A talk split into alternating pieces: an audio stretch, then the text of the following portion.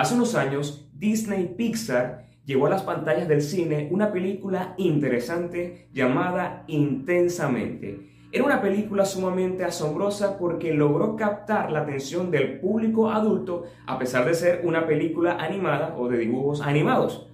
Y es que esta película se trataba de, la vida de una niña, una niña de 11 años y la intención de los creadores de esta película era tratar de dar como una especie de perspectiva de lo que son las emociones en la vida de las personas, del impacto que tienen las emociones en las decisiones que estamos tomando y en la manera en cómo nos comportamos en la sociedad. Y para lograr esto, estas personas lo usaron una niña de 11 años, en este caso que era la protagonista de esta película. Y si analizamos esto, nos daremos cuenta que en esa edad suceden muchas cosas. Es el momento de transición donde un niño se convierte en un preadolescente para luego llegar a la adolescencia. Y en ese tiempo muchas cosas suceden en cuanto a lo mental y a lo emocional. En lo mental suceden muchos procesos mentales donde el niño empieza a tener un pensamiento más lógico, un pensamiento más abstracto, tiene mayor capacidad para razonar y entender ciertos aspectos que antes quizás no los había observado. Pero también muchas cosas suceden dentro del ámbito emocional. Empieza a experimentar sensaciones, emociones y sentimientos que quizás son nuevos para él o no saben cómo manejarlo y eso se convierte en un gran desafío para un niño de 11 años. Es una etapa de cambios, de desarrollo y de crisis donde ellos empiezan a experimentar diversos cambios emocionales y en el caso de esta película, esta niña estaba experimentando situaciones un poco complejas y nuevas para ella, ya que lo nuevo era algo desconocido, por ejemplo, la mudanza a otro lugar, vivir en otro contexto, problemas familiares. Eran cosas que esta niña no sabía manejar, no sabía cómo gestionar sus emociones y más o menos de eso trataba la película. Y en esta película podemos notar que habían cinco emociones básicas, o mejor dicho, cinco emociones principales.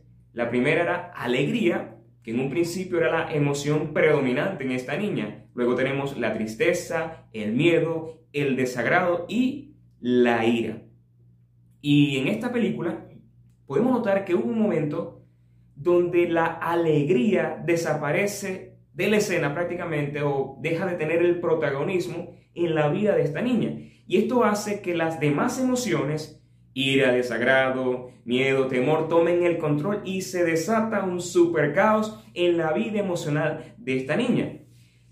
Pero esta crisis, la película nos enseña que tenía un propósito, era parte de la vida, era un proceso que ella debía experimentar para poder lograr un crecimiento, para poder desarrollarse como persona, ya que muchas de las experiencias emocionales que vivimos influyen en el aspecto de la elaboración de nuestra personalidad, en la construcción de un mejor carácter, ya que en esa edad, como dije en un principio, es una etapa de transición. Y básicamente esta película enseña que las emociones en sí no son malas, son necesarias y son también importantes en el desarrollo de una persona. Nosotros iniciamos ya la semana pasada una nueva serie que le hemos titulado Las emociones y nuestro interés con esta serie es que podamos ver las emociones en un aspecto honesto, claro y objetivo y entender que son parte de nuestra vida, parte fundamental y que no podemos aceptar unas emociones y otras quizás rechazarlas o verlas de mala manera. Y hoy quiero hablarte de una emoción particular que, si somos sinceros, tendemos a mirarla con un poco de distancia y quisiéramos más bien que no sucediera esta emoción en nosotros. Y esta emoción tiene por nombre la ira. La ira, todos en algún momento la hemos tenido que sentir y experimentar en diferentes grados. La hemos tenido que tolerar en otras personas y todos entendemos y aceptamos que si no se maneja adecuadamente puede ser peligrosamente inflamable. Solo una chispa de ella pudiera encender un gran bosque o también sería como una especie de huracán que se lleva todo a su paso. Ahora, cuando hablamos de la ira, cuando hablamos del enojo, es fácil identificar a una persona enojada. Es aquella persona que cuando se enoja, cosas fisiológicas suceden en su vida. La tensión arterial, los latidos del corazón aumentan, la respiración se acelera, tú ves que la persona empieza a mostrar algunos cambios o signos en su, en su rostro, ¿verdad? Hay, hay personas que se colocan rojas, otras que empiezan a acelerar, si tú ves que tiene problemas con la respiración, el ceño fruncido, el tono de la piel, hay gente que se pone roja como un tomate. Conozco muchísimas personas así. Otra cosa que sucede en una persona que está enojado es que podemos ver que se pone tensa, sus músculos se contraen, en algunos las manos se cierran.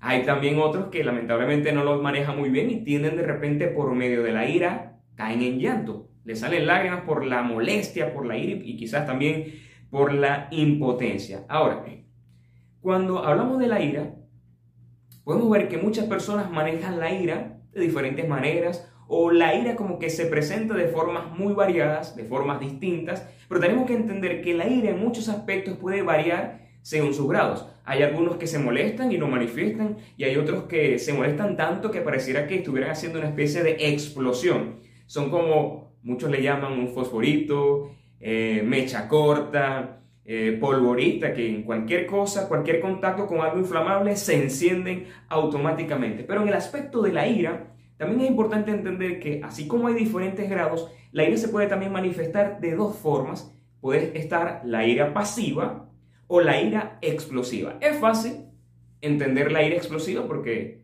se refiere a aquella persona que por un arrebato de ira explota y cuando explota todos lo podemos fácilmente identificar. Pero, ¿qué hay de aquellos que tienen ira pasiva? Son aquellos que guardan la ira dentro de sí, en sus corazones y tienden a, quizás tratar de disimularlo, esconderlo, pero se nota, pero lo guardan tanto que eso a largo plazo le trae grandes problemas o lamentablemente como lo guardan y tienen que soltar eso, alguien más adelante termina pagando los platos rotos. Es decir, la persona con ira pasiva guarda su enojo y muchas veces tiende a proyectarlo en otras personas o en otras circunstancias o en otros contextos que lamentablemente no deberían hacerlo.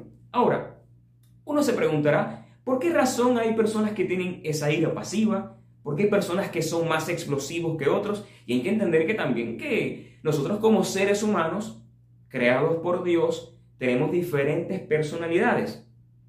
Nos hemos criado en diferentes contextos y es de entender que muchas veces hay aspectos internos y externos que pueden predisponernos a sentirnos muchas veces enojados donde quizás en una circunstancia hay unos que no se enojan, pero posiblemente esa misma circunstancia puede hacer a otro enojar. Por ejemplo, muchas veces mi personalidad, mi carácter me predispone a enojarme. Puede ser porque hay personas que quizás no han comido bien, que están fatigadas, tienen frustración, son adictos a las bebidas, a las drogas, y eso los hace predisponerse hacia la ira. Y cualquier agente externo los detona.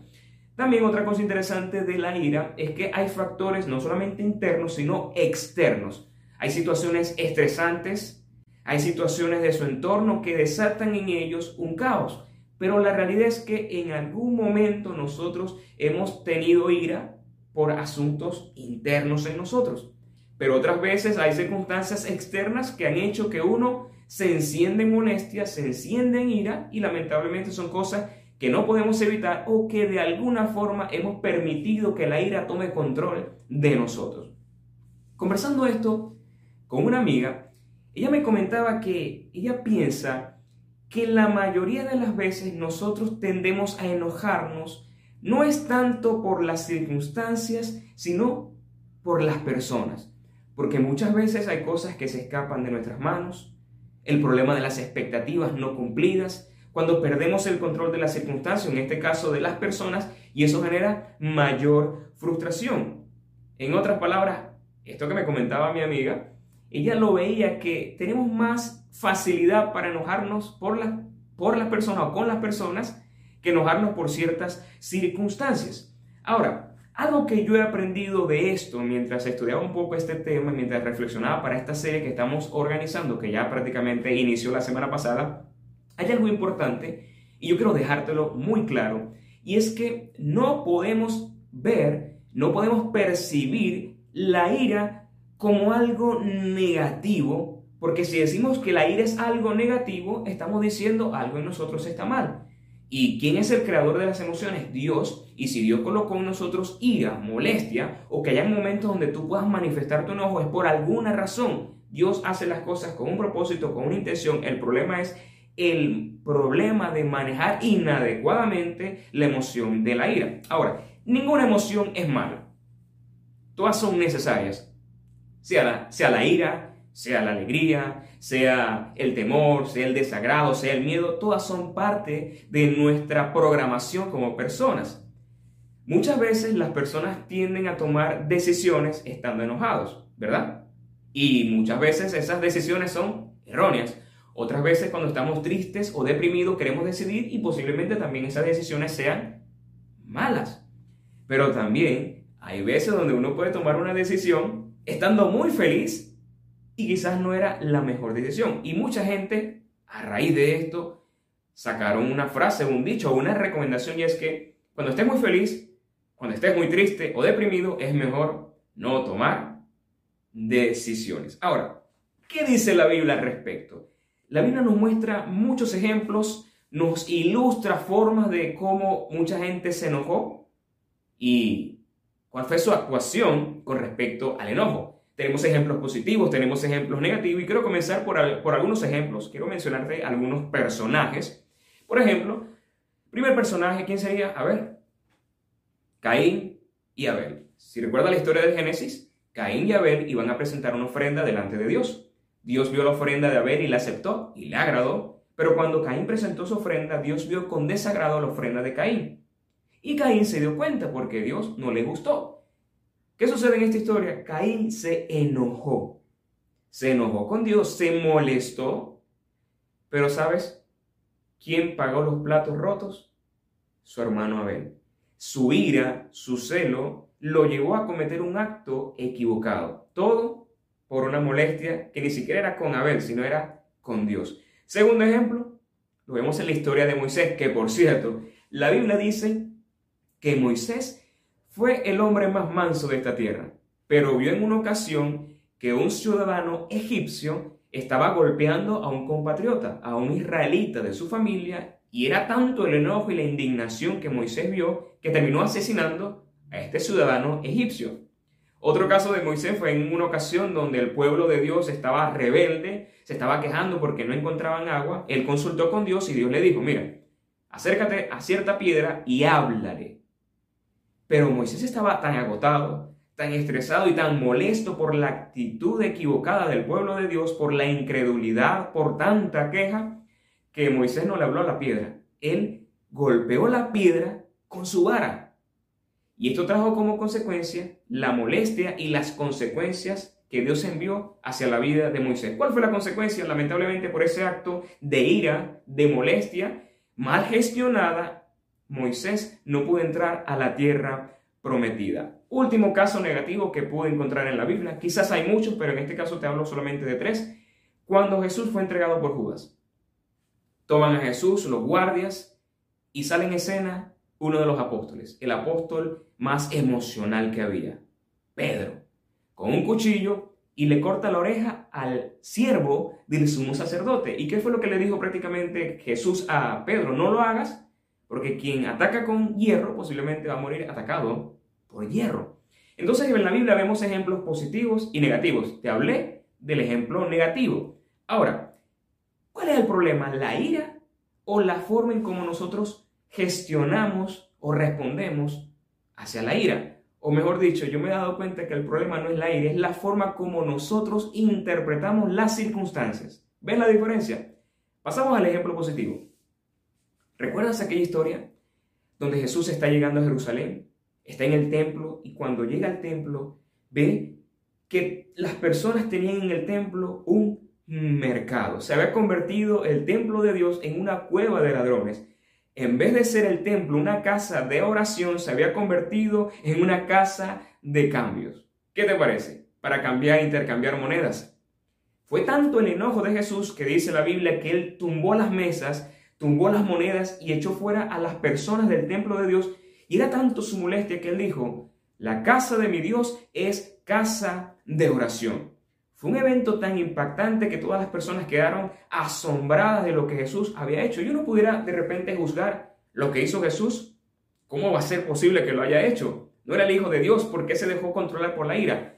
Y el punto es que en el caso de Jesús, y si lo observamos con objetividad, la ira de Jesús era válida y estaba siendo dirigida adecuadamente dentro de un contexto adecuado. Y yo me di cuenta, pensando un poco en la forma en cómo Jesús manejó las circunstancias por la molestia y el celo que él tenía, es que muchas veces la ira está hecha o se utiliza la ira como un mecanismo para poder dar un mensaje o también como una especie de acción correctiva, si se da dentro del contexto adecuado y de la manera adecuada. Por ejemplo, yo recuerdo que en varias ocasiones recibí quizás la exhortación de una persona que, a quien yo amo y yo vi que la persona estaba enojada. Pero después empiezo a reflexionar y muchas veces esta persona me había dicho varias, varios comentarios o me había hecho la misma observación, pero de forma tranquila, pero solamente a través de yo percibir su enojo fue que yo pude entender lo que me querían decir. De alguna forma pudiera decirte que el enojo es una especie de impresora para que los mensajes queden más claros y se entienda la gravedad del asunto que nos están haciendo ver. En este caso, Jesús que quería hacer? Mostrarle al pueblo el error y el pecado que estaban cometiendo. Jesús quería mostrarle al pueblo que Dios estaba enojado de la misma forma que él lo estaba y que Dios iba a tener que tomar acciones si no se tomaban las correcciones en ese momento. Espero que me haya podido entender. Ahora, Jesús muchas veces se enojó, se enojó por la dureza del corazón. Esto es otro ejemplo. Muchas veces se enojó Jesús por la dureza del corazón de los escribas y fariseos. Estas eran personas que decían ser conocedores de la ley, pero eran hipócritas y no estaban creyendo el mensaje de Jesús. Y muchas veces en la Biblia vamos a, vamos a observar que Jesús se enojaba ver la incredulidad de estas personas, la dureza de sus corazones. Entonces, si, si Jesús se enojó, humano también, 100% Dios, 100% hombre, y era lógico que en ciertos momentos Jesús se enojara. Entonces, no hay problema si en algunos momentos tú te enojas cuando ves cosas que no están bien, cuando hay cosas que no te, eh, como dice uno por acá, que no te cuadran, no hay problema. Es normal que te enojes. El problema es cómo estás interpretando las circunstancias y cómo estás reaccionando en ese momento de molestia. Otro ejemplo, sería mi último ejemplo, el apóstol Pablo.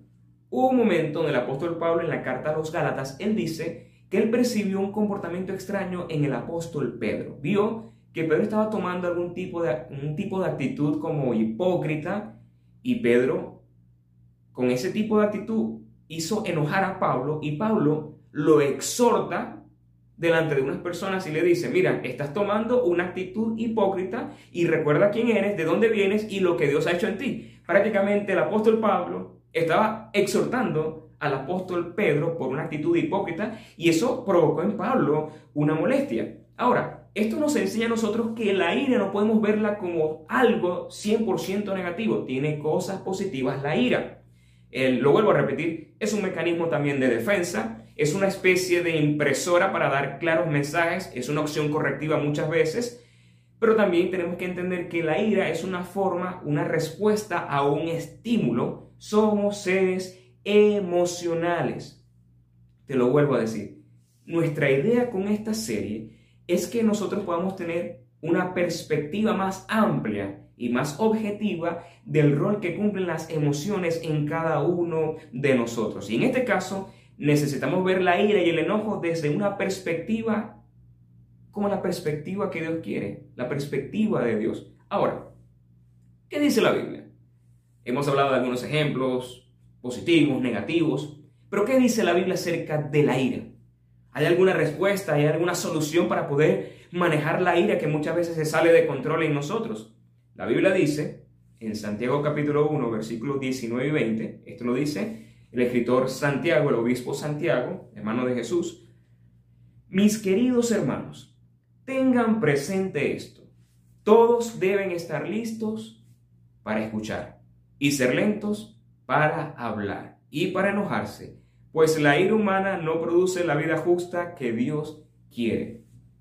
Cuando leo ese texto, a mí en lo personal me da mucha gracia y es porque ese texto revela realidades de la humanidad, realidades personales de José Escalona, pero también quizás, no, quizás no, estoy totalmente seguro que revela realidades de tu vida. Lo vuelvo a leer. Mis queridos hermanos, tengan presente esto. Todos deben estar listos para escuchar y ser lentos para hablar y lentos para enojarse, pues la ira humana no produce la vida justa que Dios quiere. Este texto me enseña en primer lugar que hay una tendencia muy marcada en nosotros para enojarnos. Es natural que tengamos siempre una predisposición hacia el enojo. Y la Biblia enseña que el enojo, cuando no se maneja adecuadamente, puede producir caos, incendios, tormentas, crisis y podemos hacer mucho daño. También la Biblia me enseña en este versículo que alguien airado, alguien iracundo, alguien que no, que deja que la molestia, el fuego de la ira lo controle, deja un lado el consejo de Dios. Por eso dice que en, la, en la ira, en la molestia de una persona no obra el consejo o la justicia de Dios. Ahora, tú dirás, ¿para qué me sirve esto? ¿Para qué me sirve saber estas cosas? Y es que cuando tú te haces consciente, tú estás claro de lo, del efecto peligroso del enojo, esto te permite a ti tomar cartas y acciones en el asunto. Ahora, otra cosa que podemos ver acá es que este versículo de Santiago también nos da mecanismos para, mecanismos para poder cómo gestionar nuestras emociones, en este caso la ira. Este texto a mí me, me muestra es que yo, nosotros podemos utilizar la ira a nuestro favor. Ese es el punto. Nosotros podemos utilizar esa fuerza a nuestro favor. Es decir, debemos aprender a dirigir nuestro corazón, que en ese momento está airado, hacia una escucha atenta sin adelantarnos. Fíjate que en este versículo nos dice, sean prontos para oír. Pero luego dice, sean tardos para hablar y tardos para airarse. Donde dice que tenemos que ser rápidos es en escuchar. Y esto es un elemento importante a la hora de enojarnos. Y es que muchas veces nosotros nos enojamos porque no escuchamos, porque no entendemos, porque ignoramos ciertos aspectos, porque malinterpretamos, porque nuestra perspectiva en ese momento quizás no es la correcta, porque hay cosas que desconocemos y muchas veces juzgamos desde nuestro interior, desde nuestra predisposición, desde nuestros prejuicios y yo te hago una pregunta, ¿cuántas veces tú te has enojado y cuando reflexionas en ese momento de rabia, de enojo, de ira, te das cuenta que no era necesario enojarse, que era algo sin sentido, que era algo hasta, pudiera decirlo, algo tonto? Muchas veces nos enojamos equivocadamente. Por malas interpretaciones, te lo vuelvo a repetir, porque no damos espacio a la reflexión. Pero ¿cómo puede haber reflexión si escuchamos y actuamos? No, tenemos que escuchar, pero tenemos que esperar, reflexionar para luego actuar y opinar. Con respecto a esto, algunos psicólogos apuntan que una persona irritable, que se enoja fácil, puede fácilmente estar equivocada. Fácilmente puede estar equivocada porque la ira causa una pérdida en la actividad de automonitorearse, en la actividad de la propia reflexión nuestra, en la observación objetiva. Es decir, que mientras mayor ira, mientras más enojado estés, tus procesos mentales se van a ralentizar, tu software como que se paraliza. ¿Qué te parece eso? Una persona enfadada puede perder la empatía, la prudencia o la consideración y puede causar daño a otras personas, incluso a personas amadas y también a él mismo. Ahora, hay tres palabras griegas que encontré en la Biblia que describen de alguna forma lo que es la ira, el enojo o la rabia. Te las voy a presentar en este momento. La primera palabra es orge, la segunda tumos y la tercera picria. La primera palabra orge es la que relacionan más con la molestia, con el enojo. Esto significa básicamente un impulso, un deseo o una disposición natural de luego esta palabra llegó a convertirse o a significar ira como algo intenso y algo que viene de lo más profundo de nuestras pasiones. Es la excitación de la mente, es una pasión violenta, es la agitación del alma. Es cuando tú te enojas y te sobresaltas un poco. La segunda palabra es la palabra de la segunda palabra, en este caso es tumos o dumos. Me supongo que adivinen la palabra dunamis de dinamita y esta se distingue de la primera, de orge, orge ya que esta es como que una condición más agitada, es algo más abrumado en los sentimientos, es una explosión de ira, de debilidad, de indignación, algo que es como una especie, vamos a ver, me, gusta verlo como cuando encienden pólvora La pólvora al tener un contacto con algo inflamable reacciona y eso dura un tiempo. Así es la, la persona tumos o la ira tumos, dumos, y es que cuando la persona le llega el momento, se enoja tanto que es una explosión, momento de ira que dura posiblemente un momento. Son aquellas personas explosivas que cuando tú ves se enojan, dicen lo que dicen, hacen lo que hacen y luego se calma todo. Pero este tipo de ira es sumamente peligrosa. Me atrevo a decir que es la más inflamable de todas. Ahora, vuelvo a decirlo, el problema yo pienso que no es la ira, es la manera en cómo interpretamos nuestras circunstancias y la forma en cómo respondemos a ellas. Ahora, la Biblia dice algo sumamente interesante y posiblemente tú lo has escuchado y lo has leído en la Biblia. La Biblia enseña en Efesios 4, 26, airaos, pero no pequéis. Moléstate, pero no peques. No se ponga el sol sobre tu enojo, ni des lugar al diablo. Airaos, pero no pequéis. No se ponga el sol sobre vuestro enojo, y ni des lugar al diablo. Pero también, unos versículos después, el apóstol Pablo vuelve a tocar el tema de la ira y dice, abandonen toda amargura, ira y enojo, gritos y calumnias, y toda forma de malicia. Y si tú observas estos versículos de Efesios 4, observas el versículo 46, perdón, el versículo 26 y luego el versículo 31, pareciera que Pablo se estaba como que contradiciendo. Él dice, airaos pero no pequéis. Dice de, de alguna forma tú puedes decir, bueno, me puedo airar, me puedo enojar, tengo que tener cuidado es mi reacción, mis acciones, lo que digo y lo que hago. Pero luego dice, abandona toda ira, todo enojo, ¿Hay una contradicción en esto o es que Pablo se estaba refiriendo a dos tipos de personas? Yo creo que es la opción 2. Pablo aquí se estaba refiriendo a otro tipo de personas. La primera tiene que ver con una ira justa, lógica, válida, pero que hay que saberla manejar. Pero la otra tiene que ver más con la, con la ira dumos, esa ira explosiva, irracional, donde no importa lo que suceda, sino que hay que expresarla esa es la ira que el apóstol Pablo dice, sácala de tu vida. Ese arrebato de ira que muchas veces en las personas se convierten en un arrebato, mejor dicho, un estilo de vida o un patrón de conducta. Es aquella persona que por cualquier cosa se molesta, explota, tira la puerta, lanza fuego por su boca y las personas pareciera que no quieren estar cerca de una persona así, de un iracundo, porque por cualquier cosa se molesta yo conozco personas que por un ataque de ira han hecho cosas terribles que después luego se andan arrepintiendo, luego andan pidiendo perdón, pero es como que un patrón vicioso donde la ira los controla, no saben gestionar la ira en su vida. Por eso Pablo dice, lo vuelvo a leer, versículo 31 del capítulo 4 de Efesios, abandonen toda amargura, ira, enojo, gritos, calumnias y toda forma de malicia. Me llama la atención que Pablo en ese versículo hace un cóctel o una mezcla de palabras que indican una cosa, una persona tóxicamente peligrosa. Y es que cuando dejamos que la ira se posicione, predomine y controle todo lo que hay en nosotros, incluso nuestra área racional, nos metemos en grandes problemas y podemos hacer mucho daño y hacer daño a nuestras vidas. Y ahí entro a la tercera palabra griega, te la vuelvo a recordar, orge, dumos, y la tercera es picra, la palabra picra, y esta palabra es sumamente interesante, pero me voy a servir de un versículo bíblico que a mi parecer ilustra mucho esta idea.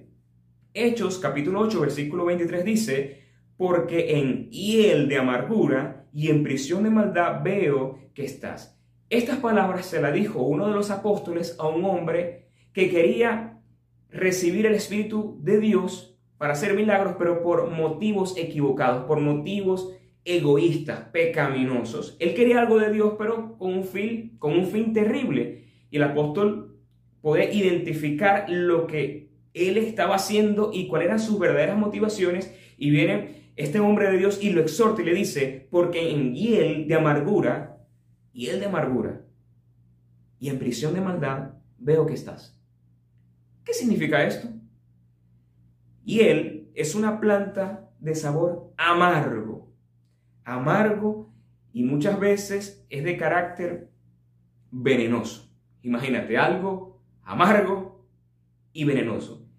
Esto me enseña y nos va a enseñar hoy que una persona cuando no maneja la ira y deja que la ira lo controle o permite que la ira se sitúe en su corazón y eche raíces, esta ira puede convertirse luego en amargura. Y él de amargura. No solamente una condición de amargura, como decimos nosotros, el amargado, producto de la ira incontrolada, no gestionada adecuadamente, se convierte en amargura, pero no solamente es amargo, sino que también es venenoso. Venenoso para él porque los, lo está marchitando cada día pero también es peligroso porque puede dañar a otras personas. Y te pregunto, ¿a quién le gusta estar con alguien amargado? Que se queja de todo, que todo lo ve negativo, que siempre hace un mal comentario, que no se puede estar con esa persona.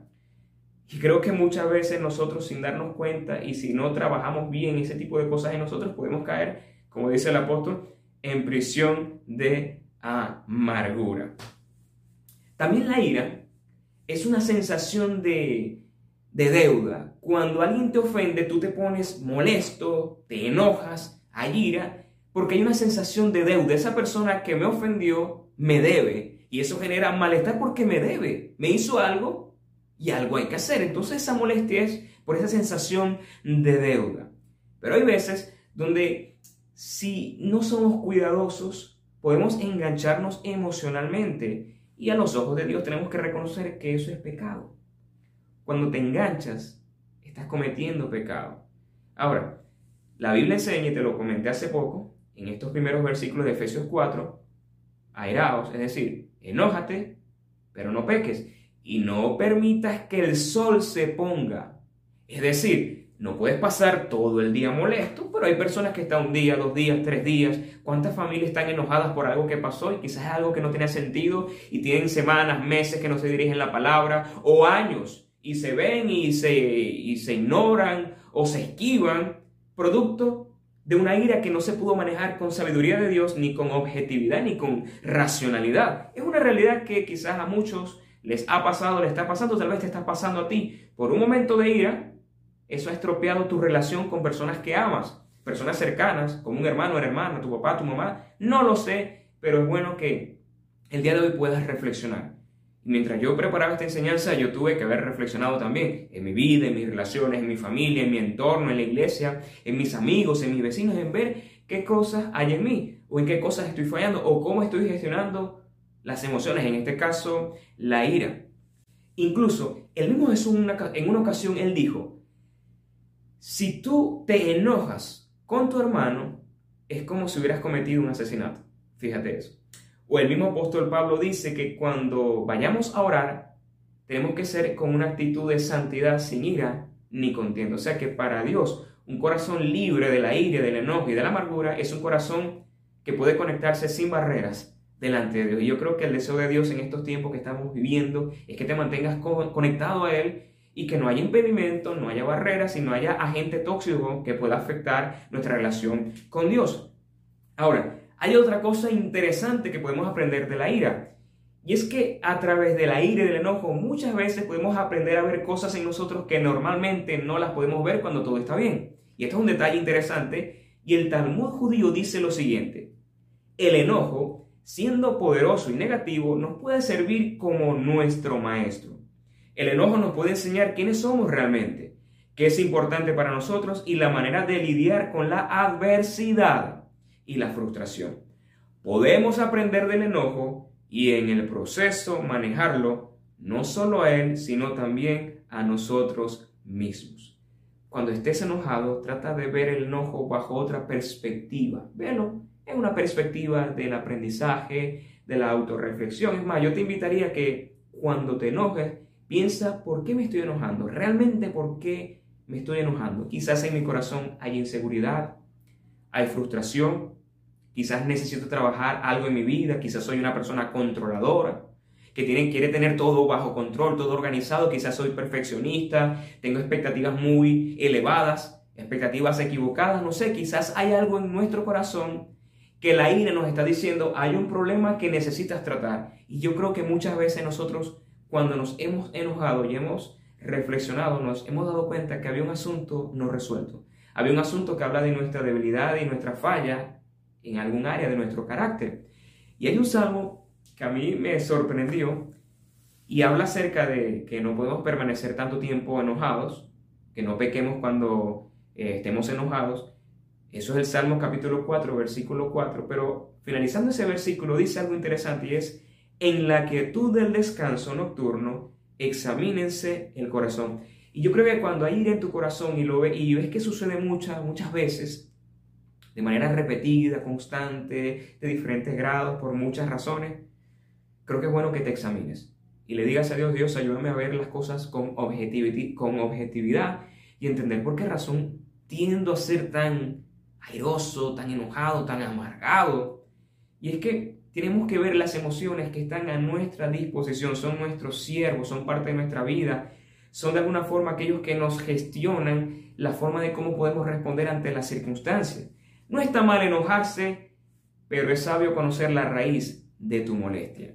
Ahora, no intentes reprimir la ira, porque hay gente que quiere reprimir la ira y guardarla y guardarla como en una cápsula o en un envase bien apretado. No, esa no es la idea. Tenemos que aprender a gestionarla. Y te voy a dar algunos tips, algunos consejos. Primero, ¿estás enojado? Trata de expresar tu enojo en primera persona. Estoy enojado. No vayas, no vayas a decir, no, tú me enojaste. No. En primera persona. Estoy enojado. Habla pausadamente. Respira. Tranquilízate Piensa en cada palabra que estés diciendo, reflexiona, ten cuidado con lo que dices y en cómo lo dices, porque muchas veces por el dolor queremos herir a otras personas. La Biblia dice en Proverbios que hay hombres cuyas palabras son como golpes de espada, mas la lengua de los sabios, sabiduría. Entonces pidamos a Dios sabiduría para esos momentos.